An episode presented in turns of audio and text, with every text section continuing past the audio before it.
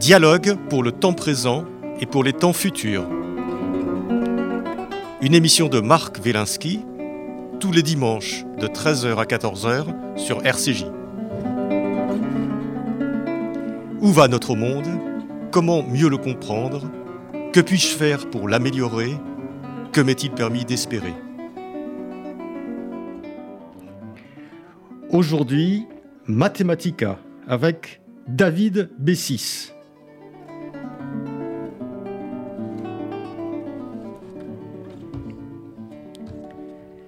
Si vous êtes euh, ou si vous avez été nul en maths, ce livre est pour vous. Mathematica, une aventure au cœur de nous-mêmes, de David Bessis aux éditions du Seuil. Bonjour David. Bonjour. Euh, voilà, c'est un, c'est un livre euh, qui, qui, transforme notre vision euh, des mathématiques et qui transforme également d'une certaine façon notre vision de soi-même et notre vision du monde. Donc je disais si vous êtes nul en maths, parce que c'est vraiment une, une révélation lorsqu'on lit votre livre, de se dire mais oui, j'étais finalement j'étais pas nul en maths, mais je me suis fait croire à moi-même que j'étais nul en maths, ou on, ne m'a pas aidé à penser que je pouvais être, euh, être, bon, être bon en maths, alors que finalement, euh, les mathématiques, on a l'impression qu'avec vous, c'est une des choses les plus simples du monde. Oui, euh, une des thèses centrales du livre, c'est que les mathématiques ne sont pas vraiment enseignées, en fait, elles sont gardées secrètes. C'est-à-dire ce qu'on enseigne, c'est une version extérieure des mathématiques, une version assez antipathique euh, des formules, des théorèmes, des, pattes de mouche sur des feuilles de papier. Mais euh, pour faire des maths, pour les aimer, pour les comprendre, il faut en fait faire un certain nombre de gestes dans sa tête, des gestes invisibles qui ne sont jamais enseignés, dont on ne parle jamais, mais qui sont le secret de la compréhension. Oui, c'est ça, c'est-à-dire que euh, dans ce livre, vous nous livrez votre vision des mathématiques, votre accès aux mathématiques, qui n'a pas été d'ailleurs forcément très simple, puisque vous nous parlez, euh, c'est très autobiographique, et euh, vous, j'ai oublié de dire qui vous étiez, je vais vous le dire tout de suite. Donc vous êtes, euh, vous êtes normalien, vous, êtes, vous avez été professeur assistant à Yale, euh, puis vous avez été euh, chercheur au CNRS en mathématiques, donc vous êtes mathématicien, et vous avez créé, vous dirigez actuellement une, euh, une, société dans le domaine de l'intelligence artificielle.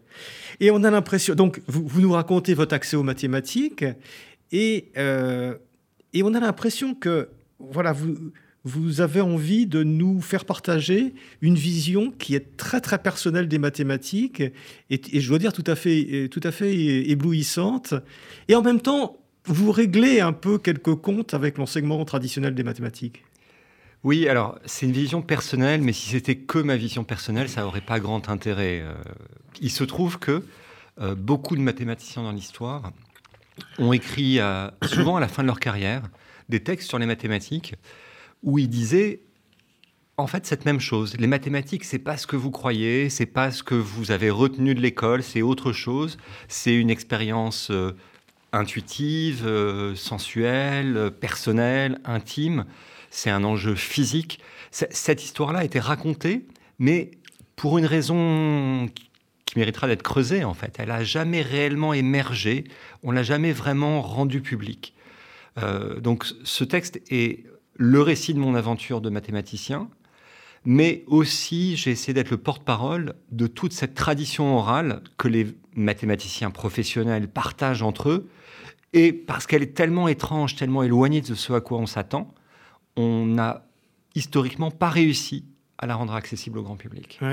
Et pourtant, et pourtant, c'est pas euh, faute de l'avoir dit de la part des mathématiciens, parce que depuis, euh, vous parlez de, l'Antiquité, vous parlez d'Euclide, vous parlez de Descartes, vous parlez de tous ces grands mathématiciens, et puis, après, d'accord, tous les mathématiciens jusqu'aux plus contemporains. Et c'est pas faute d'avoir dit. Non, les mathématiques, c'est pas ça. Les mathématiques, c'est une expérience d'intuition personnelle. On dirait aujourd'hui une espèce d'expérience de développement personnel de développement, de méditation, une expérience spirituelle. Et c'est justement parce que le, ça faisait pas sérieux en fait, qu'on n'a jamais réussi à entendre ce que ces mathématiciens ont écrit, ont décrit. Euh, au-delà de ceux que je cite dans le livre, il y en a beaucoup d'autres. Poincaré qui parle du rôle de l'intuition. Euh, tous, les, tous les mathématiciens ont raconté une expérience qui était trop belle pour être vraie. Était une expérience qui semblait de la magie noire, semblait être totalement fumeuse. Euh, d'ailleurs, un, un des thèmes frappants qui revient chez plusieurs des auteurs que je cite, depuis Descartes jusqu'à Grothendieck en passant par Einstein, ils disent tous, par exemple, euh, je ne suis pas plus intelligent que les autres, c'est juste que je m'y prends différemment. Et ça, on a refusé de le croire parce qu'on avait ce, fantasme, ce mythe d'une intelligence magique, innée, c'était des génies. Et à partir du moment où on les qualifiait de génies, on, on arrêtait d'écouter ce qu'ils disaient.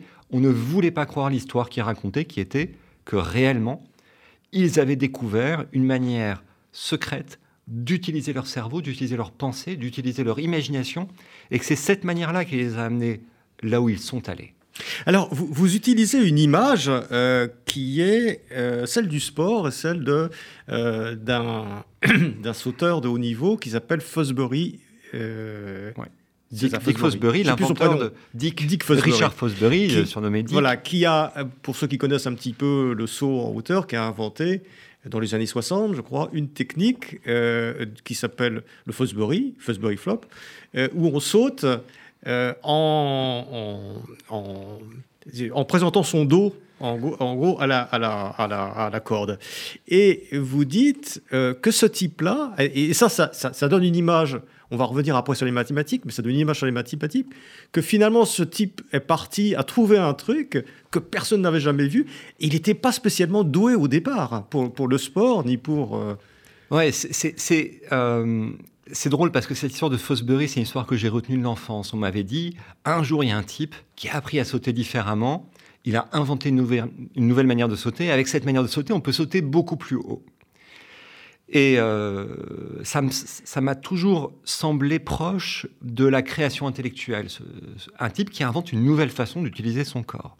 Et effectivement, l'histoire de Fosbury, quand il le raconte lui, il dit qu'en fait, il s'était inscrit, euh, euh, donc c'était un Américain, il faisait beaucoup de sport pendant ses études, et il s'était inscrit en section dans l'équipe de, de, saut en hauteur. Et il n'arrivait pas à sauter à la même hauteur que les autres avec les techniques traditionnelles. Il n'y arrivait pas. Du coup, il s'est dit, bah, je vais essayer de faire différemment. Et il s'est mis à l'écoute de son corps. Il a essayé d'explorer des manières différentes euh, de positionner son corps. Alors c'était intéressant parce que c'était avant l'invention de la, avant la banalisation de la vidéo. Donc il a travaillé ça en aveugle de l'intérieur de son corps sans savoir exactement ce qu'il faisait. Il mémorisait les perceptions. Et graduellement, il s'est rendu compte qu'il arrivait à sauter plus haut. Ça a été une révélation. Il y a un jour où il a changé un truc. Il a gagné 15 cm d'un coup. Il s'est dit, il faut que je creuse. Et tout le monde lui disait, non, non, saute pas comme ça. Euh, à partir du moment où il s'est mis à sauter mieux que les autres, les gens lui ont dit, bah, apprends à sauter avec la bonne méthode maintenant. Il disait, non, écoute, écoutez, euh, c'est peut-être la bonne méthode pour les autres, mais pas pour moi. Et je trouve que c'est une métaphore parfaite euh, pour comprendre ce qu'Einstein dit quand il dit, je ne suis pas spécialement doué, je suis juste passionnément curieux. Ce qu'il veut dire par là, c'est qu'il s'y prend différemment et il fait quelque chose que nous avons tous le réflexe de rejeter. Euh, Fosbury, pour sauter en arrière, la tête la première, le présenter son dos à la barre, il faut arriver à désamorcer une peur, parce que personne n'a envie de sauter la tête la première euh, euh, en arrière, en fait. On peut pas faire Mais c'est le seul qui a compris qu'il y avait un matelas derrière, Alors, en fait. C'est, il se trouve que, c'est, que, que, son invention du saut en Fosbury a suivi de quelques années les progrès dans la technologie des matelas. Avant, il y avait des matelas euh, qui étaient euh, beaucoup moins épais. Euh, les matelas avaient progressé. Et au tout début, il s'est fait assez mal d'ailleurs, hein, quand même, plusieurs fois. Il dit qu'il s'est pas mal abîmé, le dos. D'ailleurs, il a arrêté sa carrière très vite après avoir gagné la médaille d'or aux Jeux Olympiques. Mais cette idée qu'il y, a un réflexe de fuite à désamorcer, elle est aussi présente chez ces grands scientifiques et ces grands mathématiciens. Ils disent tous, on a le réflexe de fuir ce qu'on ne comprend pas. Le secret, c'est de ne pas le fuir, de le regarder en face, de l'interroger, d'oser dire qu'on ne comprend pas, d'oser poser les questions bêtes qu'on a envie de poser. Et à l'âge adulte, on a appris à masquer sa peur. Et ça, c'est le principal obstacle à la compréhension mathématique. On n'a aucune chance de comprendre si on ne commence pas par dire, et même à se dire à soi-même, ça, je ne comprends pas, ça, ça me paraît bizarre, ça, je trouve ça louche, ça, j'ai besoin de creuser, j'ai besoin qu'on m'explique. Finalement, cette pulsion très enfantine, très simple de vouloir comprendre, c'est celle-là qui permet de se développer. Et de ne pas avoir peur de dire j'ai pas compris. De ne pas avoir peur de dire j'ai pas compris, et même de ne pas avoir peur de le répéter une fois qu'on nous donne une explication qui est censée euh, nous clarifier les choses et qui ne marche pas, on la comprend toujours pas. Un petit enfant fait ça, il dit pourquoi, on lui donne une réponse, il redit pourquoi, on lui redonne une réponse, il redit pourquoi. Cette capacité à reconnaître qu'on n'a pas été convaincu, elle est fondamentale. C'est-à-dire que on pose la question, on s'avoue à soi-même qu'on n'a pas compris jusqu'au moment où il y a une espèce d'image euh, qui paraît évidente, une espèce de déclic. Je ne sais pas comment ça se passe parce que je ne suis pas dans votre tête, mais et là on se dit ça y est, j'ai compris, c'est évident. Mais si en fait vous connaissez ça, vous le connaissez hors des mathématiques. Euh, simplement, vous avez développé une peur des mathématiques comme euh, l'immense majorité des gens, parce qu'on vous a dit que c'était un don du ciel et que vous n'étiez pas assez intelligent, et du coup vous avez intériorisé, et votre réflexe de fuite a été décuplé par ça. Mais en vrai, dans, la vie de tous les jours, quand il y a un sujet qui vous préoccupe vraiment, vous avez déjà eu une préoccupation professionnelle, un chagrin d'amour, un problème que vous vouliez régler, et le soir dans votre tête, vous avez essayé de trouver la solution, vous avez essayer de, jouer au Lego avec vos idées, d'essayer de trouver comment ça s'emboîtait, comment ça marchait, parce que c'était important pour vous et vous ne vouliez pas lâcher prise. Et puis à un moment donné, vous avez compris un truc, vous avez dit Ah, ça y est, j'ai compris. Ça vous est forcément arrivé, cette ce truc-là. Ben, en fait, il faut oui, mais ça. ça. m'est arrivé, mais j'étais loin de penser que c'était ce qui pouvait arriver euh, en maths. Parce que ça m'est jamais arrivé en maths, honnêtement. Parce que, alors, euh, en vrai, ça vous est arrivé dans la petite enfance. Vous vous en souvenez plus.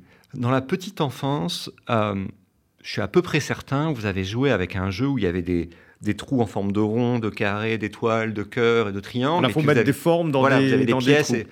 Vous avez joué à ce jeu. Est-ce que vous vous en souvenez ou pas? Vaguement, vaguement. Mais je sais que mes petits-fils adorent y jouer. Moi, j'ai le souvenir. Enfin, moi, je, euh, j'ai posé, j'ai posé la question à pas mal de gens. Il y a pas mal de gens qui s'en souviennent parce que la frustration que vous aviez à pas savoir qu'il y avait des ronds et des carrés, à pas arriver à les faire rentrer, c'était une frustration très profonde. C'était insupportable. quand vos parents arrivaient, ils prenaient le, carré, ils le faisaient rentrer dans le carré, ça marchait. Et vous, vous preniez une pièce, vous essayez d'en faire rentrer dans un trou, ça marchait pas. C'était pas le bon trou. Et à cette époque-là, c'est loin, je sais, mais à cette époque-là, si vous ne faisiez pas rentrer le rond euh, dans le rond et le carré dans le carré, c'est pas parce que vous étiez idiot, c'est pas parce que vous étiez moins doué que les autres, c'est parce que vous n'aviez pas encore conceptualisé qu'il y avait des formes, qu'il y avait des ronds, qu'il y avait des carrés. Il vous manquait des concepts mathématiques de base de géométrie. Et grâce à ce jeu, vous les avez développés. Et vous êtes retourné devant ce jeu. C'est une caractéristique des petits enfants. Ils vont pas se décourager. Ils vont se mettre en colère. Ils vont essayer de pousser plus fort et de faire rentrer le rond dans le carré. Ça marche pas. Mais le lendemain, ils vont réessayer. Et ça dure des mois. Ils acceptent cet état. Mais il y a un moment, il y a un jour, ils disent Mais là, il y a une forme et le trou, il a la même forme. Donc c'est dans ce trou-là qu'il faut que je mette. Et ça, c'est une épiphanie euh, mathématique. C'est ça, la compréhension mathématique. C'est littéralement, euh, par l'insistance et par le questionnement, devenir capable de voir des structures dans le monde qui jusqu'alors vous étaient cachées. Et quand vous les voyez, c'est génial. Vous avez un, bonheur intense. Et c'est probablement pour ça que vos petits-enfants euh, joue à ce jeu, c'est parce que bah, finalement, euh, de, parents, de père en fils, de mère en fille, etc., ce jeu est, partagé depuis euh, l'histoire de l'humanité, parce que ce moment-là est un grand moment. Et on veut le faire vivre aux enfants. Alors, c'est d'autant plus, David aussi, c'est d'autant plus euh, spectaculaire, ce jeu des formes, c'est que j'ai observé un petit peu comment ils faisaient, et ils n'y arrivent pas. Et puis, au moment où ils y arrivent, il y a une espèce de déclic, et c'est voilà, ils y arrivent à tous les coups après. C'est, dire qu'il y, a, comme si quelque chose euh, était apparu d'un seul coup, qu'ils avaient vu ce qu'ils ne voyaient pas avant. Voilà, mais c'est, l'expérience de la compréhension mathématique et c'est comme le vélo. Une fois qu'on a compris un concept, on le comprend pour toujours. Une fois qu'on sait faire du vélo, on, on sait faire du vélo pour toujours. Cette expérience-là est l'un des plus grands plaisirs de la vie. On le vit tous dans la petite enfance, et ça fait partie de ce qui rend les enfants joyeux. Et les mathématiciens continuent de le vivre Euh, mais vous voyez tout de suite le problème pour raconter cette histoire euh, historiquement, parce que ça paraît très bizarre d'essayer de dire il y avait un truc, je ne le voyais pas, et puis il a surgi dans ma tête. J'ai vu les ronds, j'ai vu les carrés, j'ai vu les triangles. À propos des ronds, des carrés, des triangles que tout le monde voit, on peut le dire. À, partir, à propos des structures mathématiques très abstraites qui sont réservées à un tout petit nombre d'humains sur Terre, c'est très difficile de raconter que vous avez eu l'expérience de comprendre quelque chose qui était invisible jusque-là, de le voir, et que ça vous a augmenté, ça vous a rendu plus puissant. Et pour vraiment pouvoir raconter cette histoire, je crois qu'il faut remettre en question les mythes et les dogmes sur ce qu'est notre pensée, ce qu'est notre cerveau. On ne peut raconter cette histoire correctement que quand on comprend que les mathématiques sont un outil de développement cognitif, que notre cerveau est plastique, que nous pouvons rajouter des nouveaux concepts plus profonds, plus puissants à ceux que nous avons déjà. Cette démarche-là est la démarche mathématique, mais pour la raconter, il faut se débarrasser des fantasmes historiques sur, en gros, notre pensée, c'est un don du ciel, quoi. Ouais. Mais alors, revenons un petit peu à la question qu'on a posée il y a quelques minutes. Euh, pourquoi est-ce que les mathématiciens nous disent ça depuis longtemps, euh, David Bessis? Euh, on va parler de Descartes, peut-être Descartes, Einstein. Enfin, ils nous disent tous, voilà, il y, a eu ce, type de, de, de révélation, d'expérience, d'illumination, je dirais. Enfin, c'est peut-être, c'est probablement pas les bons, les bons termes. Et et on les écoute pas et on continue à faire euh, des sciences euh, ou, des en tout cas des mathématiques en disant bah voilà je vous ai parlé de ça les espaces vectoriels et machin et voilà comment on calcule et, est-ce que vous avez lu votre cours en précédent. Vous dites d'ailleurs que les cours de maths euh, faut, faut pas écouter les cours de maths quoi. Il faut les écouter mais de manière active. Il faut les écouter comme des, une opportunité de, de tester ce qu'on comprend, de tester ce qu'on ne comprend pas. Une bonne technique pour les cours de maths, par exemple, c'est d'essayer de prédire ce que le prof va dire. Et si vous arrivez à prédire ce qu'il va dire, c'est que vous avez compris le cours. Euh, c'est essayer de. Ça, c'est fascinant, oui. Euh, mais pourquoi, pourquoi on n'a pas voulu les écouter?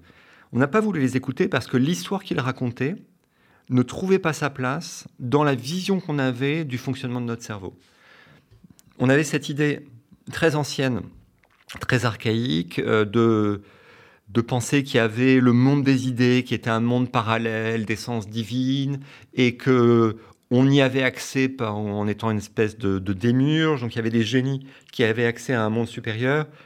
On n'avait pas cette idée que l'intelligence est quelque chose qui se construit, qu'on construit nous-mêmes jour après jour par notre activité intellectuelle pour comprendre ça, il faut, euh, il faut bénéficier de tous les progrès récents de compréhension de, euh, de la neurologie, de l'intelligence artificielle, comprendre que notre cerveau est plastique. On ne croyait pas qu'il était plastique jusqu'à il y a très récemment. Oui, et, et, alors vous dites, on dit ça depuis très très longtemps, vous parlez de Descartes. Euh, bon, tout le monde a un peu entendu parler de Descartes et il a, il a écrit euh, donc ce texte qui s'appelle Le discours de la méthode, que vous revisitez complètement dans, dans, dans, ce, dans, ce, livre en disant finalement le discours de la méthode, ah, je rappelle, c'est Descartes euh, met en doute les réalités sensibles, tout ce qu'il voit. Il se dit je ne m'arrêterai quand, quand, je serai sûr, quand j'aurai une idée certaine de, de, ce qui se passe. Et il redécouvre après les mathématiques et c'est un texte qui est d'ailleurs une introduction à des traités de mathématiques, les météores, les coniques, etc. Et vous revisitez ça en disant non, alors ce qu'a fait Descartes, c'est typiquement une espèce d'expérience de, développement personnel. Et il nous le dit. Et c'est vrai que quand on le relit après, ou quand on le lit, on s'est dit, mais c'est évident que c'est ça. Mmh. Bah, Descartes a été, euh, il a été embrigadé dans, dans, tout un imaginaire d'une rationalité qui serait une espèce de, discours de l'autorité, ce qui n'est pas du tout ce qu'il disait lui. Euh, la première chose pour essayer de comprendre Descartes, c'est de de se remémorer qui il a été du point de vue biographique. C'est un, type qui était très, très brillant pendant ses études, mais qui a décidé de les interrompre pour explorer le monde. Il était passionné d'escrime. À 20 ans, il a écrit un traité d'escrime où il raconte comment on peut gagner à tous les coups. Ce qui ressemble déjà à un type qui aime bien écrire des bouquins de développement personnel, on va gagner, on va être le plus fort, etc. Il y croyait tellement à sa méthode d'escrime qu'il s'est engagé comme mercenaire euh, ce qui est une carrière peu habituelle pour un intellectuel quand même. Il a vraiment été mercenaire. Et là, il a eu une espèce d'illumination euh, quand il était mercenaire, où il, raconte avoir été euh, quasiment frappé par la foudre, avoir entrevu une méthode nouvelle pour le développement de l'esprit, etc. Et il dit lui-même que cette méthode est la méthode des mathématiciens. Et on a tendance à lire le discours de la méthode comme un traité de philosophie. Je trouve beaucoup plus clair et beaucoup plus fertile de le lire comme le récit autobiographique d'un mathématicien. Parce qu'on va y retrouver des thèmes qui apparaissent ensuite chez Einstein, ensuite chez Grothendieck, qui sont des thèmes de je ne suis pas plus intelligent que les autres, je suis, euh, j'ai juste trouvé une méthode. C'est littéralement ce que dit Descartes dans les premières pages du discours de la méthode. Donc quelqu'un qui nous dit il y a une méthode pour devenir intelligent, aujourd'hui, quelqu'un qui écrirait ça, ce serait rangé au rayon développement personnel. Euh, ensuite, il décrit cette méthode. Cette méthode, si on regarde vraiment ce qu'elle dit, non pas d'un point de vue abstrait, métaphysique, mais d'un point de vue très concret, c'est une méthode d'imagination. Le doute, par exemple. Qu'est-ce que le doute? À quel moment on doute? On doute quand on peut imaginer une manière que quelque chose qu'on tient pour vrai pourrait avoir de ne pas être vrai. Et quand on imagine cette opportunité de douter, ben en fait, ça met en branle notre plasticité mentale, ça stimule notre imaginaire et ça fait que la vision un peu floue qu'on avait de la chose va se clarifier. Descartes le décrit. Il décrit que plus il travaille à douter et à essayer de rendre intelligible, clair, distinct, plus sa pensée se clarifie. Ce qu'il décrit est exactement l'expérience de clarification mentale que vivent les mathématiciens quand ils appliquent cette méthode qui est fondamentalement la méthode du formalisme et de la démonstration. C'est-à-dire qu'on a une intuition, qui est quelque chose qui est dans notre corps, qui est en vie, qui est plastique, et pour renforcer cette intuition, on va essayer de mettre des mots dessus, de, faire des raisonnements euh, parfaitement rigoureux dessus, ce qui est un artifice technique qui nous permet de développer nos représentations et notre imaginaire. Hmm. Mais j'irai presque plus loin. Je dirais que souvent, euh, les, gens dont vous parlez, on a pris l'exemple de, de, Fosbury, mais on peut prendre l'exemple de Descartes, on va parler peut-être dans un instant d'Einstein, de, Grothendieck, etc. Ce sont des gens qui, au début, sont pas gâtés par la nature, ils ont, quasiment un handicap, mais ils ont, une certaine, ils ont envie d'aller jusqu'au bout et, ils transforment cette, ce, ce, handicap, cette faiblesse, en fait, en quelque chose, parce qu'ils ne peuvent pas faire des choses comme les autres, en fait. Alors, il faut quand même être un tout petit peu sceptique. Ils disent tous avoir été handicapés au départ. Est-ce qu'on doit complètement les croire ou pas? alors certains sont vraiment handicapés. Je parle de, William Thurston, un mathématicien américain qui lui avait un, vrai problème visuel qui, l'a empêché de voir le monde en trois dimensions. Il avait un très très fort strabisme. Il a essayé de le corriger et il est devenu le plus grand géomètre du XXe siècle en étant même capable de voir dans sa tête en dimension 4 et en dimension 5. Donc lui est vraiment parti d'un handicap et l'a surcompensé. Einstein, on raconte que qu'il s'est mis à parler très très tard. Euh, pendant très longtemps, ses parents s'inquiétaient parce qu'il ne parlait pas. Est-ce que c'est vraiment un handicap ou pas? Je ne sais pas. Ce qui est, ce qui est vraisemblable, c'est qu'à partir du moment où ils ont mis le doigt sur une méthode qui les a permis de s'élever, et c'est vraiment l'expression de Descartes. Il dit une méthode qui m'a permis de m'élever au plus haut point que la médiocrité de mon esprit me permet d'aller, ce qui est une phrase assez forte en fait. Euh, ben, ils ont parcouru un long chemin en suivant cette méthode, donc ils se sont beaucoup élevés et se sont élevés tellement haut que probablement, quand ils regardent leur enfance, ils disent mais j'étais complètement débile à l'époque parce qu'ils ont progressé. Cette progression, c'est l'un des phénomènes les plus frappants en mathématiques. On on a toujours l'impression de rien comprendre quand on fait des maths. Moi, quand j'étais mathématicien, j'avais l'impression d'être vraiment nul, d'être plus nul que les autres. Pourquoi? Parce que ce que je comprenais moi me paraissait évident, et ce que, ce que je ne comprenais pas, et donc les mathématiques des autres, me paraissaient inintelligibles. Donc il y a toujours cette illusion d'optique. Quand on regarde ce qu'on est capable de faire soi-même, ça paraît toujours très simple. Et justement, vous dites quelque chose de, tout à fait passionnant, David Bessis. Euh, c'est que vous dites justement, quand on pense à quelque chose et que c'est trop simple, notre réflexe, c'est de se dire c'est trop bête, c'est trop simple, ça doit pas être ça. Donc on, va, on, a un réflexe d'aller vers les trucs compliqués que là on comprend pas très bien en se disant là il y a des trucs à comprendre parce que là ça peut pas être ça, c'est trop évident. Oui. Et pourtant parfois c'est ça. Et pourtant vous êtes, je suis sûr que vous êtes convaincu de n'avoir pas beaucoup d'intuition mathématique. Oui. Et, et, vous en avez. Enfin, j'ai lu votre livre maintenant. Et voilà. Donc euh, l'exemple. J'en suis pas si sûr. Euh, qu'est-ce que c'est que l'intuition mathématique? Ça paraît un truc tellement effrayant. On se dit, euh, il y a que les grands mathématiciens qui en ont. Mais si je vous dis, imaginez un cercle, vous arrivez à l'imaginer. Ouais. Et si je vous dis, est-ce qu'une euh, droite peut couper un cercle en trois points? Non. Ça vous paraît évident? Ouais. Même si vous ne savez pas complètement l'expliquer avec des mots. Ouais. Bah ça, c'est un énoncé mathématique qui vous paraît évident de manière intuitive. Donc c'est bien que vous avez une intuition mathématique. Oui, mais ça, je ne pourrais pas le démontrer. Alors, vous pouvez apprendre, et ça, ah c'est ce qu'on apprend quand on fait des mathématiques, apprendre à mettre des mots vous avez eu une espèce de dessin animé dans votre tête qui vous a convaincu. C'est ça qui s'est passé, en fait. Oui, tout à fait. C'est un peu magique déjà. Vous vous rendez compte qu'il y a bien un truc qui se passe euh, physiologiquement dans votre tête. Vous êtes capable de voir des choses qui, euh, qui sont abstraites, en fait. Et vous êtes capable de raisonner sans langage, de manière visuelle, sur des choses abstraites. Bah, cette capacité, c'est celle-là que vous allez faire grandir par la pratique mathématique. Vous allez apprendre à traduire vos images mentales en mots et vous allez apprendre, euh, vice-versa, à partir d'un énoncé sous forme de mots et de définitions formelles, et à essayer de fabriquer des images mentales qui correspondent. Et la pratique mathématique, c'est un aller-retour entre ces images et ces mots. Mettre en mots, c'est la seule façon de partager.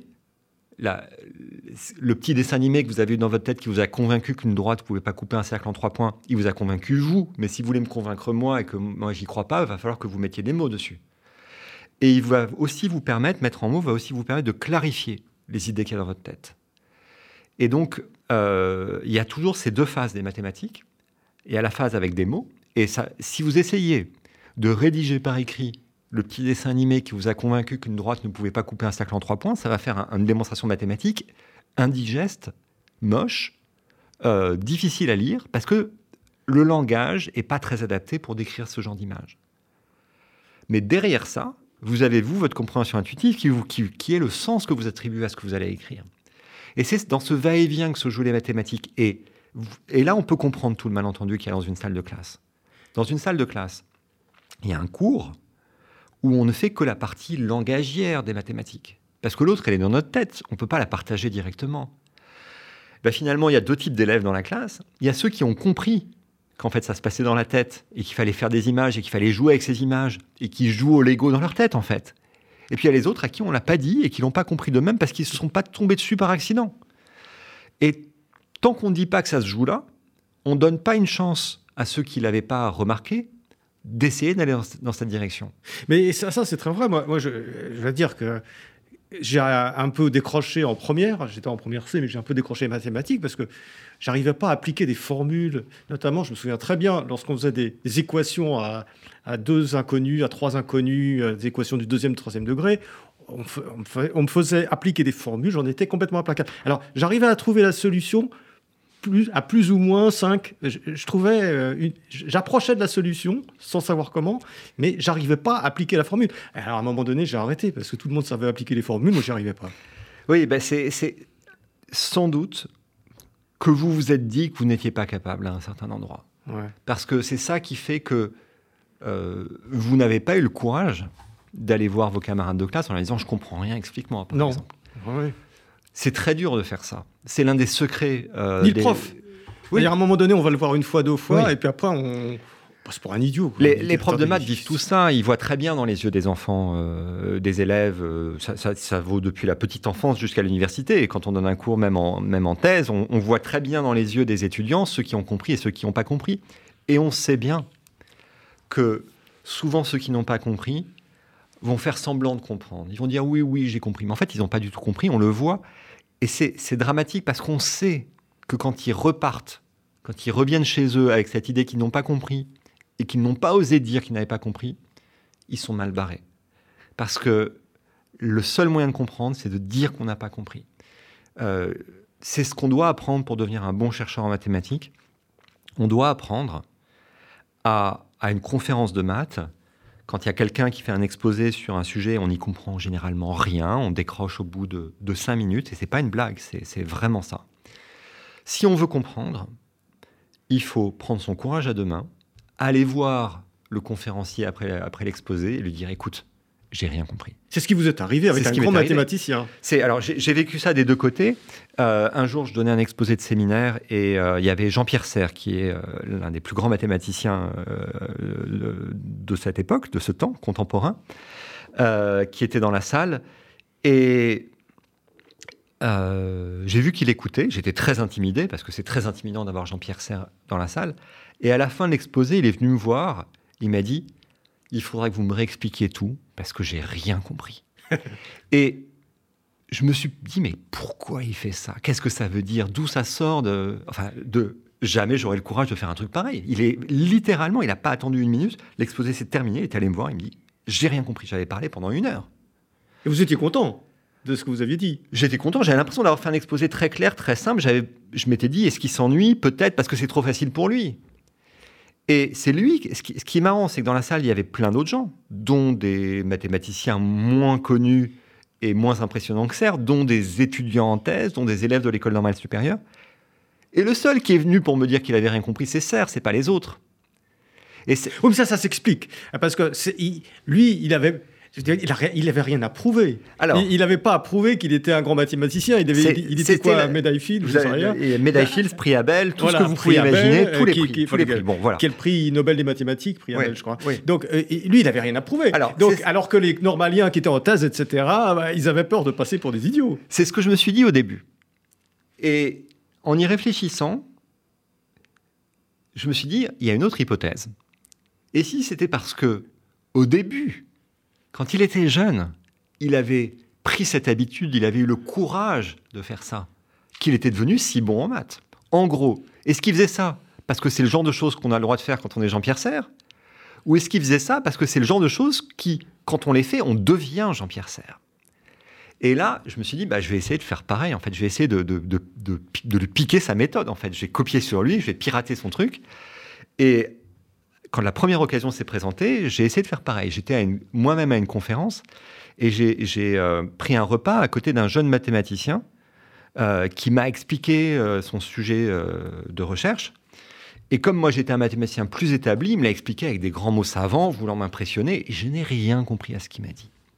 Et je suis retourné le voir après. je l'ai pris à l'écart.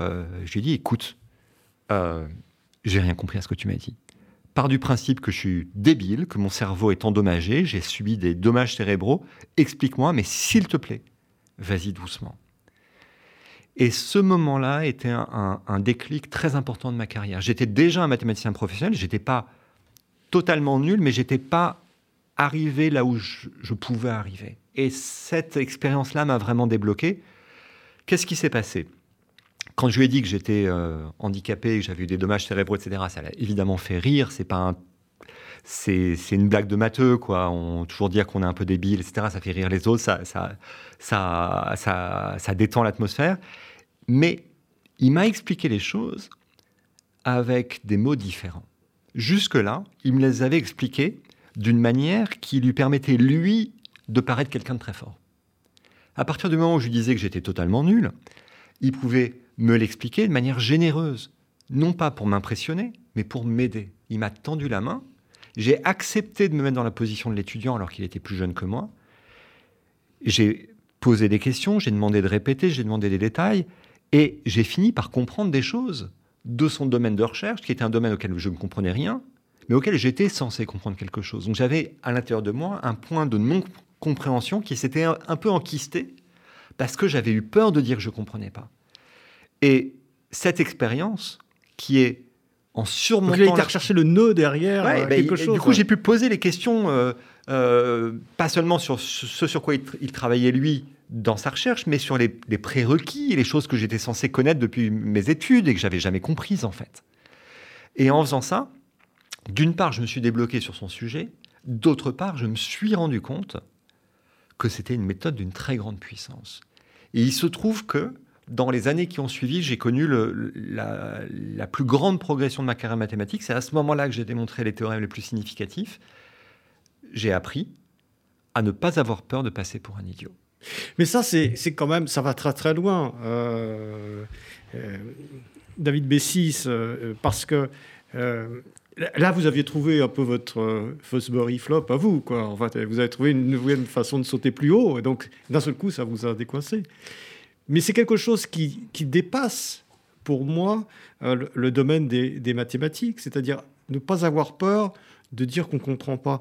Parfois, il y a des discours je sais rien, des discours politiques, des discours économiques. Et vous écoutez, vous dites, je comprends rien à ce qu'il me raconte.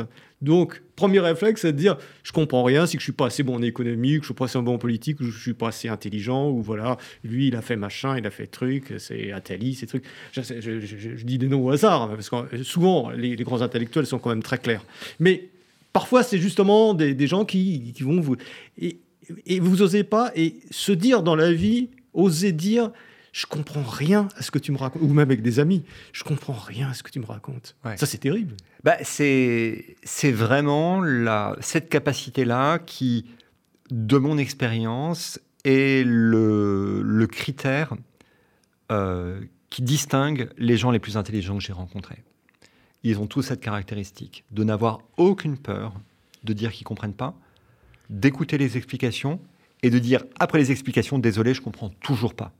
Là, il faut encore plus de cran. Alors, euh, il y, a, quand même quelque chose, euh, euh, une thématique que vous n'esquivez pas, je dois dire, dans votre livre, qui est la relation entre la mathématique et la folie, ou les mathématiques et la folie. parce que c'est vrai que dans l'esprit des gens, on dit souvent les, matheux, et, vous dites vous-même que vous avez rencontré des matheux qui n'étaient pas, qui étaient qui n'était pas très clair, quoi, qui n'était pas très net, qui avait, des comportements un peu bizarres. Et vous n'esquivez pas ça. C'est-à-dire que, oui, alors, est-ce que les maths peuvent rendre fou, en fait? Alors, effectivement, je ne l'exquive pas. Je crois qu'on peut. Euh, il y a un enjeu de rendre les mathématiques sexy parce que euh, elles, devraient être foncièrement désirables et elles ne le sont pas aujourd'hui parce qu'on ne les raconte pas de la bonne manière.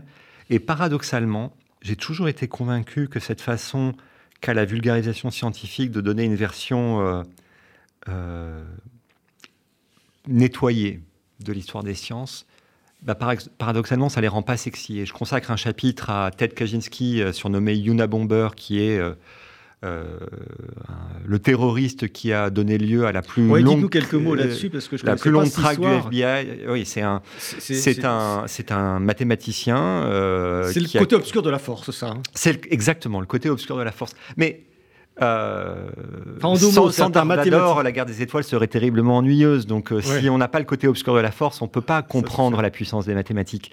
Ted Kaczynski, qui était donc un mathématicien, qui a fait une thèse, un début de carrière, il a été le plus jeune euh, enseignant à Berkeley. il a quitté du jour au lendemain, après quelques années de carrière, sa, son poste à Berkeley il s'est construit une, cabane au fond du Montana sans électricité, sans eau, avec un trou au fond euh, euh, pour faire ses besoins. Il a vécu comme un animal sauvage, littéralement. Et il s'est enfermé dans, un délire meurtrier. Il voyait la forêt où il habitait euh, être coupée pour qu'on construise des routes et il s'est dit qu'il allait mener une attaque contre l'industrie et le monde moderne. Et il a tué des gens, il a fait des attaques euh, au colis piégé pendant, pendant une vingtaine d'années.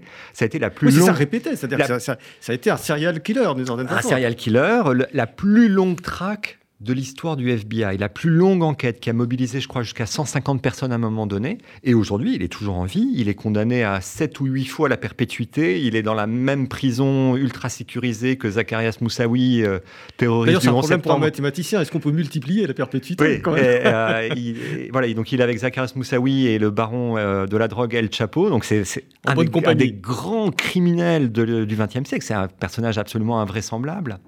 Et c'était un vrai mathématicien. Et sa caractéristique euh, psychiatrique est d'être un très grand paranoïaque. Très, très grand paranoïaque. Et, il y a dans l'histoire des mathématiques, on ne peut pas le cacher, un certain nombre de paranoïaques. J'ai une hypothèse là-dessus, que j'essaye d'étayer dans le livre. C'est qu'en fait, le malentendu sur les mathématiques, cette chose qui condamne 60 à 70% ou 80% de l'humanité à rien comprendre et qui enferme la plupart des gens à l'extérieur des mathématiques, ce même malentendu, il enferme certains mathématiciens à l'intérieur des mathématiques parce qu'on leur a pas dit ce qu'étaient les mathématiques. Et le malentendu, c'est de confondre le rôle du raisonnement logique et de la démonstration formelle comme un outil de développement de notre cognition avec un outil pour accéder à des vérités éternelles. On sait très bien que le projet de Descartes, qui était de reconstruire toutes les vérités sur le monde à partir de raisonnements mathématiques rigoureux, cette méthode-là ne peut pas s'appliquer. On sait très bien que là où il y a une certitude absolue, c'est sur des choses abstraites, déconnectées de notre expérience euh, sensible, et que tout ce qui concerne notre expérience du monde, il n'y a jamais de certitude absolue. Or, les paranoïaques sont convaincus que le raisonnement rigoureux qu'ils font débouche sur des vérités absolues qui doivent s'appliquer dans le monde. Donc, euh, Ted Kaczynski, était convaincu que le raisonnement qu'il avait fait, qu'il avait mené depuis euh, sa frustration de voir des forêts être abattues pour construire des routes, à sa légitime une, des attentats terroristes, il était convaincu d'avoir raison, contre tout le monde. Donc on est, enfermé d'une certaine façon, au bout d'un certain temps, dans, un, une espèce de, langage mathématique, et on, finit par penser que le monde fonctionne de, cette façon-là. Oui, donc il y, a ceux qui, en fait, croire qu'il y a des vérités absolues et que le langage mathématique est une, espèce de, langage démiurgique qui nous permet d'accéder à des vérités absolues transcendantes, c'est dangereux. Ça fait négliger les vrais enjeux humains, psychologiques, cognitifs des mathématiques et ça oriente l'enseignement dans la mauvaise direction. C'est dangereux pour l'enseignement des mathématiques et c'est dangereux pour les mathématiciens eux-mêmes s'ils croient, s'ils sont convaincus de cette chose qui qui est fausse, qu'il y a des vérités éternelles sur le monde qu'on va découvrir par le raisonnement mathématique, ils peuvent succomber de manière assez facile à la paranoïa. Oui, mais alors d'ailleurs, Descartes n'y a pas échappé, parce que sa théorie des animaux-machines, il, a poussé d'une certaine. Il pensait que les animaux étaient des machines. Enfin, il le pensait. Il, en a déduit ça de ça, de ça, euh, de, tout son raisonnement, alors qu'il aurait suffi qu'il caresse un chien pendant quelques secondes pour pour sentir que c'était pas une machine. Oui, et alors c'est pas c'est pas, seulement à cet endroit-là que je le vois se tromper, c'est bien plus tôt dans sa théorie sur cette idée du dualisme. Il a quand même cette idée euh, qui nous a influencé, qui continue à nous influencer. Il, y a, le corps, il y a le corps d'un côté et l'esprit de l'autre. L'esprit euh, fait euh, d'une une espèce d'entité non matérielle, un peu magique, qui aurait été placée en nous directement par Dieu et qui donc serait capable d'accéder à la vérité par par accès direct. Quoi, c'est quand même une chose assez bizarre. Et euh, ce, contresens euh, ontologique et épistémologique, qui nous poursuit encore. Euh, il est au cœur du malentendu sur les mathématiques. Il n'y a pas que Descartes. Quand Galilée dit que la nature est écrite en langage mathématique, et c'est aussi une référence à quelque chose de, divin dans les mathématiques, et, et, bizarrement, jusqu'au XXe siècle et jusqu'à encore aujourd'hui, il y a beaucoup de mathématiciens qui ressentent les mathématiques de manière tellement magique qu'ils ont l'impression qu'elles ont été suggérées par Dieu en eux-mêmes. J'ai un ami, euh, un mathématicien assez connu, qui est profondément athée et qui m'a raconté, alors je ne dévoilerai pas son nom, mais il m'a raconté que les grandes découvertes de sa carrière, il avait l'impression qu'elles lui avaient été révélées par Dieu. Pour quelqu'un qui est athée, c'est quand même une, émotion assez particulière. Et je crois que c'est toujours ce, ce même contresens de ne pas se rendre compte que les mathématiques sont avant tout un outil de développement de notre cognition, que notre cognition est plastique, que nous pouvons réellement faire émerger des concepts nouveaux en nous en appliquant cette méthode, qui est une méthode pratique, technique, comment on imagine les choses, comment on met des mots dessus, de façon matérielle. Ça provoque en nous une compréhension plus profonde. Mais on trouve aussi euh, cette dérive un peu dans dans les religions parfois, dans la Kabbale par exemple, où on parle de voilà, on, dit que finalement Dieu a écrit le monde avec euh, avec des lettres euh, hébraïques et des chiffres. C'est quelque chose de très ancien. Euh, au commencement était le verbe. Le langage nous semble quelque chose d'une nature magique. On ne savait pas expliquer ce qu'était le langage, ce qu'était un concept. On le retrouve aussi euh, chez Platon, le mythe de la caverne, le, monde des idées, euh, etc. Euh, ça fait des millénaires qu'on est confronté à une énigme profonde comment notre cerveau fonctionne-t-il, qu'est-ce que le langage, qu'est-ce que la pensée, qu'est-ce que la vérité, de quoi est-ce fait, cette chose-là? Mmh. Alors, il y a quelque chose aussi qui est, tout à fait euh, euh, intéressant et réjouissant dans votre livre, c'est que vous redéfinissez la notion d'intuition. Euh, lorsqu'on parle d'intuition, on dit d'un côté, on va pas développer parce que ça c'est dans votre livre. Hein, je renvoie les, auditeurs à votre livre Mathematica, donc aux éditions du Seuil, David Bessis. Mais vous dites à un moment donné, on a trop tendance à dire, il y a l'intuition qui bouge pas d'un côté, on a l'esprit intuitif qui, qui... Et puis d'un autre côté, il y a euh, l'intelligence. Et tout ça, ça essaye de fonctionner un petit peu ensemble. Vous remettez tout ça en question parce que finalement, l'intuition, on a la capacité, si j'ai bien compris votre livre, de la reprogrammer en permanence on a la capacité de la reprogrammer en permanence, qu'on le veuille ou non, elle évolue en permanence. Euh, elle est façonnée par tout ce que vous observez du monde, par toutes les observations que vous faites, par toutes les pensées qui vous traversent, et elle se reconfigure en permanence. Et, ça, c'est quelque chose qui, n'a pas été assez dit. Euh, l'exemple le plus frappant euh, que je donne, c'est celui de Daniel Kahneman, qui a eu le prix Nobel d'économie en 2002 pour sa théorie des biais cognitifs. Une théorie qui revient à dire, en gros, on a deux manières de penser. Une manière intuitive, qui est foncièrement fausse euh, et auquel on ne peut rien changer, qui, comporte des défauts de structure, et une manière rationnelle qu'on a la flemme de faire parce que c'est fatigant de faire des raisonnements, de faire des calculs, etc. Et en réalité, les exemples qu'il donne euh, d'endroits où, l'intuition est structurellement fausse sont des endroits où euh, on peut, euh, de manière très concrète, reprogrammer son intuition pour, pour qu'elle cesse d'être fausse à cet endroit-là. Si on part du principe que notre intuition est fausse, on ne pourra jamais être heureux intellectuellement parce que en vrai, il n'y a que à notre intuition qu'on fait confiance en cachette. On le sait très bien. Vous faites jamais vraiment confiance à un raisonnement qui va contre votre intuition. Ça vous plaît pas. Donc, si vous pensez qu'il y a euh, l'intuition bête, animale d'un côté et l'intelligence euh, divine de l'autre côté, euh, vous ne pouvez pas progresser en fait. Ah, David Bessis, on arrive, malheureusement j'avais plein d'autres questions, mais on arrive un peu au, terme de notre, de notre discussion. Hein. Je, renvoie encore une fois les, lecteurs à votre, à votre livre. Alors, mais quand même, j'ai une question que je voudrais vous poser, que depuis le début, pourquoi est-ce que les profs de maths ne disent pas ça Est-ce qu'ils veulent cacher Est-ce qu'ils veulent se, rendre importants et donc cacher les secrets des mathématiques aux élèves au lieu euh, de leur en faire profiter? Alors ça, cette, cette, théorie du complot, euh, c'est la théorie de Descartes. Il raconte ça euh, dans un de ses textes. Il dit qu'il savait qu'à l'Antiquité, les mathématiques étaient placées très haut dans l'estime des philosophes. Et en même temps, euh, il n'écrivait que des mathématiques sans aucun intérêt, des espèces d'exercices scolaires. Il, il dit, c'est pas possible que, que réellement. Pourquoi, et, il dit ça, il dit euh, probablement qu'ils ont voulu cacher leurs secrets pour qu'on les mette sur un piédestal et ah qu'on bah les respecte, parce que sinon je ils pense pas que ce soit le cas. Les profs de maths qui nous écoutent, euh, voilà, ce sont pas tous des complotistes. Donc, moi, je n'adhère pas à cette théorie du complot. Bon. je pense que le malentendu qui est au fond est un malentendu sur le fonctionnement de notre pensée, euh, a empêché cette parole pratique humaine modeste de dire les mathématiques c'est une activité humaine, physique simplement, elle se fait dans notre tête avec des gestes invisibles imaginaires, ça paraît pas assez sérieux par rapport à cette vision transcendante. Ils sont eux-mêmes victimes. En ils sont victimes de ça. ils sont prisonniers de ça. C'est pas assez sérieux. C'est, Donc je pense que c'est le cadre culturel. Les mathématiciens eux-mêmes, et d'ailleurs la, réaction de beaucoup de mathématiciens que je connais à, à, mon livre est assez, assez, frappante.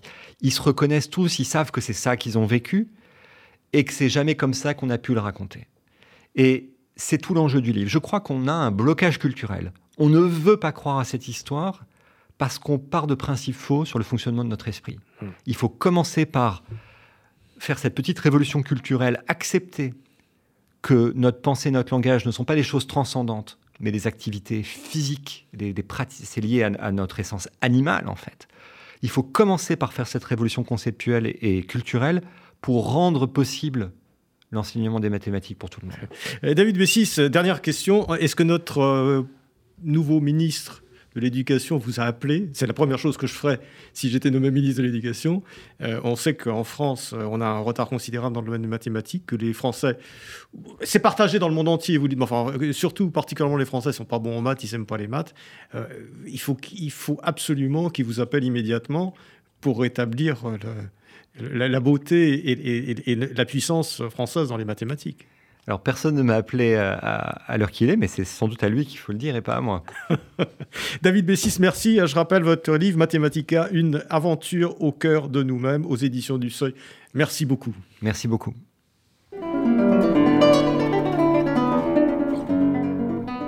C'était Pile Poule, une émission de Marc Wielinski que vous pouvez retrouver en podcast sur le site de Radio RCJ et sur les différentes plateformes, ainsi que sur YouTube. À dimanche prochain, 13h.